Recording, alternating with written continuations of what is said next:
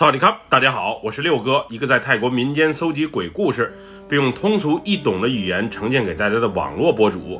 今天带给大家的故事名叫《回家的大舅》，来自一位曼谷朋友的分享。接下来，就让我们一起进入到这个故事当中。我叫波恩，这个故事啊发生在十多年前，当时我二十八岁的时候，那会儿呢我没结婚，工作和生活啊也不像现在这么稳定。有一天，我妈给我打电话，告诉我大舅不幸出车祸去世了，让我赶紧去趟阿尤他家，也就是大家熟知的大城府。一是送我大舅最后一程，二是让我在葬礼上帮帮忙。葬礼连办三天，人手不够用。大舅的死对于我来讲啊，是特别的突然。我对大舅还是有很不错的印象，记得小时候，只要学校一放假。老妈就把我和妹妹送去大城府的大舅家。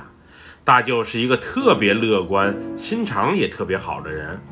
我记得他家住在大城府的老城区，平时只要是他有空，就会带着我们几个孩子去古城公园，又或是湄南河畔玩。那会儿的我们啊，是如此的快乐，现在想起来啊，还特别的甜蜜。我原本打算泼水节放假的时候去大城府看看大舅。也顺便找表哥表姐唠唠嗑。前几天还刚和大舅通完电话，没想到这么快就阴阳两隔了。接完老妈电话的我，心里那叫一个别扭。我多希望一切都是一场梦，一觉醒来，那个可爱、慈祥、乐观、爱开玩笑的大舅还活着。当时我还真的下意识地掐了自己两下，不过第一反应啊是疼，而且还是特别的疼。这时呢，我意识到大舅啊确实是走了，而我也不是在做梦。当时我在一家手机配件公司做销售，所以工作时间啊挺灵活。于是当我得知这个不幸的消息之后，我就立马回家，简单收拾了一下行李，然后驱车前往大城府的大舅家。曼谷离大城府很近，从市中心走也就不到一百公里的距离。所以不到两个小时，我就到达了大舅家。当时我算是到的比较早的，老妈因为去了太南，所以啊还没赶过来。我到达大舅家之后，表姐和大舅妈在一旁默默地抹着眼泪。虽然看见我的那一刻还强颜欢笑地迎接着，不过我知道他们心里啊肯定是特别的难受。生活在一起几十年的亲人走了。而且还是走的这么突然，以后你儿俩的生活啊，肯定是挺难过的。毕竟家里的主心骨不在了。这时我才从他们口中得知，我大舅前几天啊去蜀国太府啊谈事儿，原本昨晚就应该回来，不过后来一直都联系不上他，直到今天清晨，当地的警察局啊打过来电话，我舅妈他们才得知。大舅在回来的路上出车祸死了，初步调查是疲劳驾驶。大舅开着开着车啊，估计是睡着了，然后撞上了路旁的一棵大树。当时要是大舅系着安全带，估计还有救。不过要命的是，大舅没系安全带，人从挡风玻璃直接飞了出去，重重地撞向了地面，最后因为颈椎断裂。当场死亡。大舅开车不系安全带，我是从小就知道的。大舅以前总喜欢光着膀子开车，说系安全带啊，总有种束缚感，而且天气热的时候啊，还捂汗。当时的车里空调不好，也能理解。后来换新车了，多年的习惯还是没改，总是自称自己是老司机，开车绝对安全，不会出事故。没想到第一回出车祸就要了他的命，估计这就是命吧。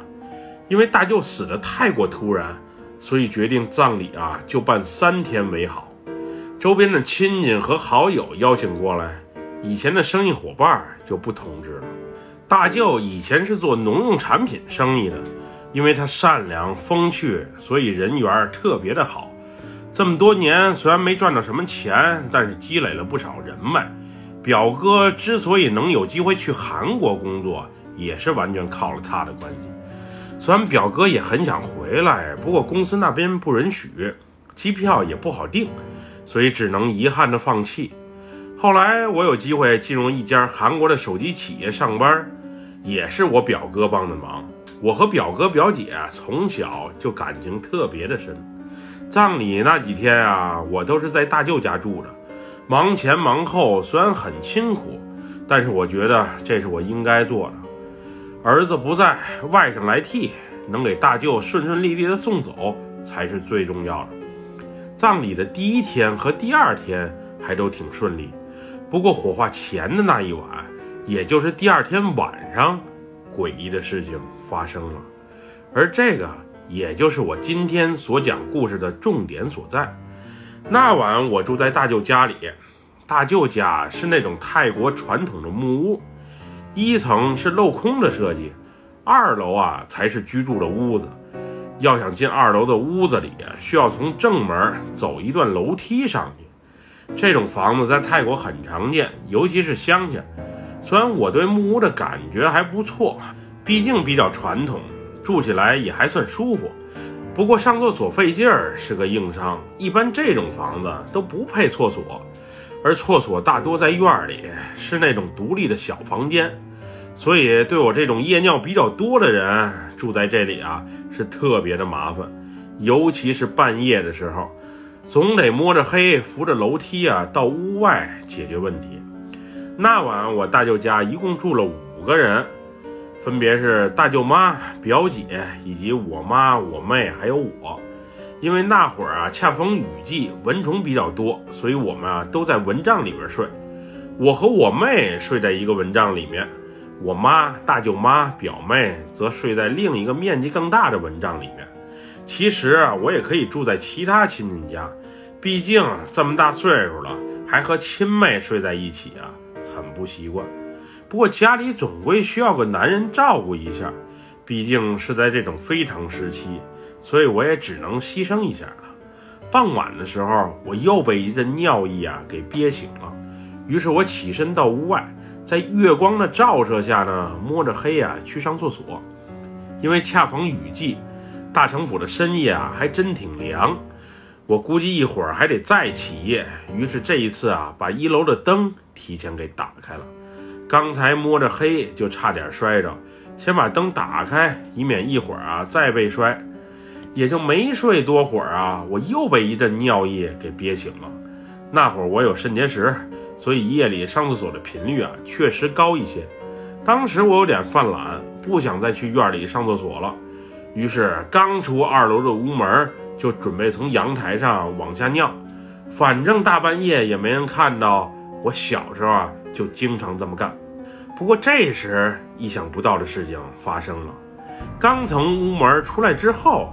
我就隐约听见楼下有动静，刚开始因为声音小，我还以为是流浪狗，又或是流浪猫过来捣乱了。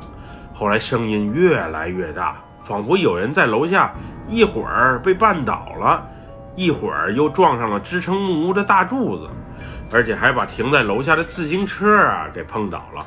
当时我下意识的怀疑，莫非是哪个酒鬼进院了？喝着五迷三道，找不到回家的路了。因为一楼开着灯，虽然光线有点暗，不过绝对是够用的。遇到酒鬼还好，我怕是遇到小偷，所以啊，先没草率下楼，而是从二楼阳台上的木质地板的缝隙瞅着楼下的情况。不过缝隙的角度不太好啊，无法全景观看下面的情况。这时我隐约看见。有一个身穿蓝色条纹衬衫、米奇色长裤的男子蹲在那里。当时我还琢磨，这个男的怎么大半夜跑到这里啊？而且低着头瞅啥呢？此时的我先屏住呼吸，生怕被楼下的人发现了。虽然已经快憋不住尿了，但我还是强迫自己啊，先忍着。那个人蹲了一会儿之后。默默地起身了。当时我还琢磨，这人怎么是个罗锅，脖子和脑袋呀都窝着，瞅不见了。这个男人仿佛在找着什么。当时我想啊，原以为是酒鬼，现在感觉更像是个小偷。要是他一会儿上楼，我绝对一脚把他就从楼梯上踹下去。正好我这几天心情也不好，要是真碰见小偷，我绝对把他往死里打。正当我琢磨一会儿用什么招式与他较量的时候，那个男人默默地转过了身。这时我一看，那个男人，也就是楼下的那个男人，他怎么没有头？这时的我仿佛都能看见他的脊椎骨在往外渗着血。我虽然是个大小伙子，但是看见如此诡异的一幕，我也崩溃了。毫不夸张地说，那时的我尿裤子了。原先紧张的时候还能绷着，现在一被惊吓，则下意识地尿了出来。我当时是边往屋内跑啊，边尿着裤子。我的一阵咋呼，也顺利的把屋内睡得很熟的家人们给吵醒了。表姐看到我惊恐的表情啊，赶紧追问发生了什么。我连喊着“鬼，有鬼”，并用手指啊指了指楼下。我妈平时胆子就大，于是啊，她把屋内的大灯先开开，然后顺手抄起一把小板凳。推开门啊，就往楼下走，也就没多会儿的功夫，老妈就回来了，并且大声斥责道：“鬼哪里有鬼？我下楼一趟，什么都没看见，不会是你做噩梦了吧？”此时的我，刚才明明瞅见鬼了，于是就把事情的经过啊给他们详细的叙述了一遍。当说到那个无头男人穿着的时候，我注意到大舅妈和表姐的眼眶里不约而同地流下了眼泪。我大舅妈让我不要惊慌，说是也许我大舅的魂魄想在火化升空前啊再看看家里的人，所以啊在深夜回来一趟。刚才我看见的那个无头男人应该就是大舅。后来我才得知，大舅出车祸的时候啊，颈椎骨啊基本上就断了。之所以在棺材里看着那么完整，完全是遗体化妆师的功劳。估计大舅深夜想回家瞅瞅，不过因为没有脑袋，找不到楼梯的位置，所以就四处乱撞。最终这一幕啊，让我看见了。大舅妈说完之后，就起身准备出门。她让表姐陪她去外面再瞅瞅，能再见大舅一面就是一面，即使啊他没有头。原本我尿裤子的事儿啊，还想隐瞒过去，不过最终还是被我妹发现了。至今还时常在亲朋好友聚会的时候啊，当做谈资。我上一任女友就因为这事儿导致面子上挂不住，最终和我分了手。我现任女友目前还不知道这事儿，估计要是知道的话，也会笑话我。为了让我妹保密，最近啊，我没少给她买包、买化妆品。之后火化那一天呢，一切都挺顺利，大舅的葬礼也就这么结束了。从那以后，那个无头的鬼魂再也没有出现过。不过在我的梦里，却总梦见儿时那个慈祥、乐观、爱开玩笑的大舅。本期故事就分享到这里，喜欢六哥故事的朋友，别忘了给六哥点赞和关注哟。咱们下期节目再见，么么哒，拜拜，萨瓦迪卡。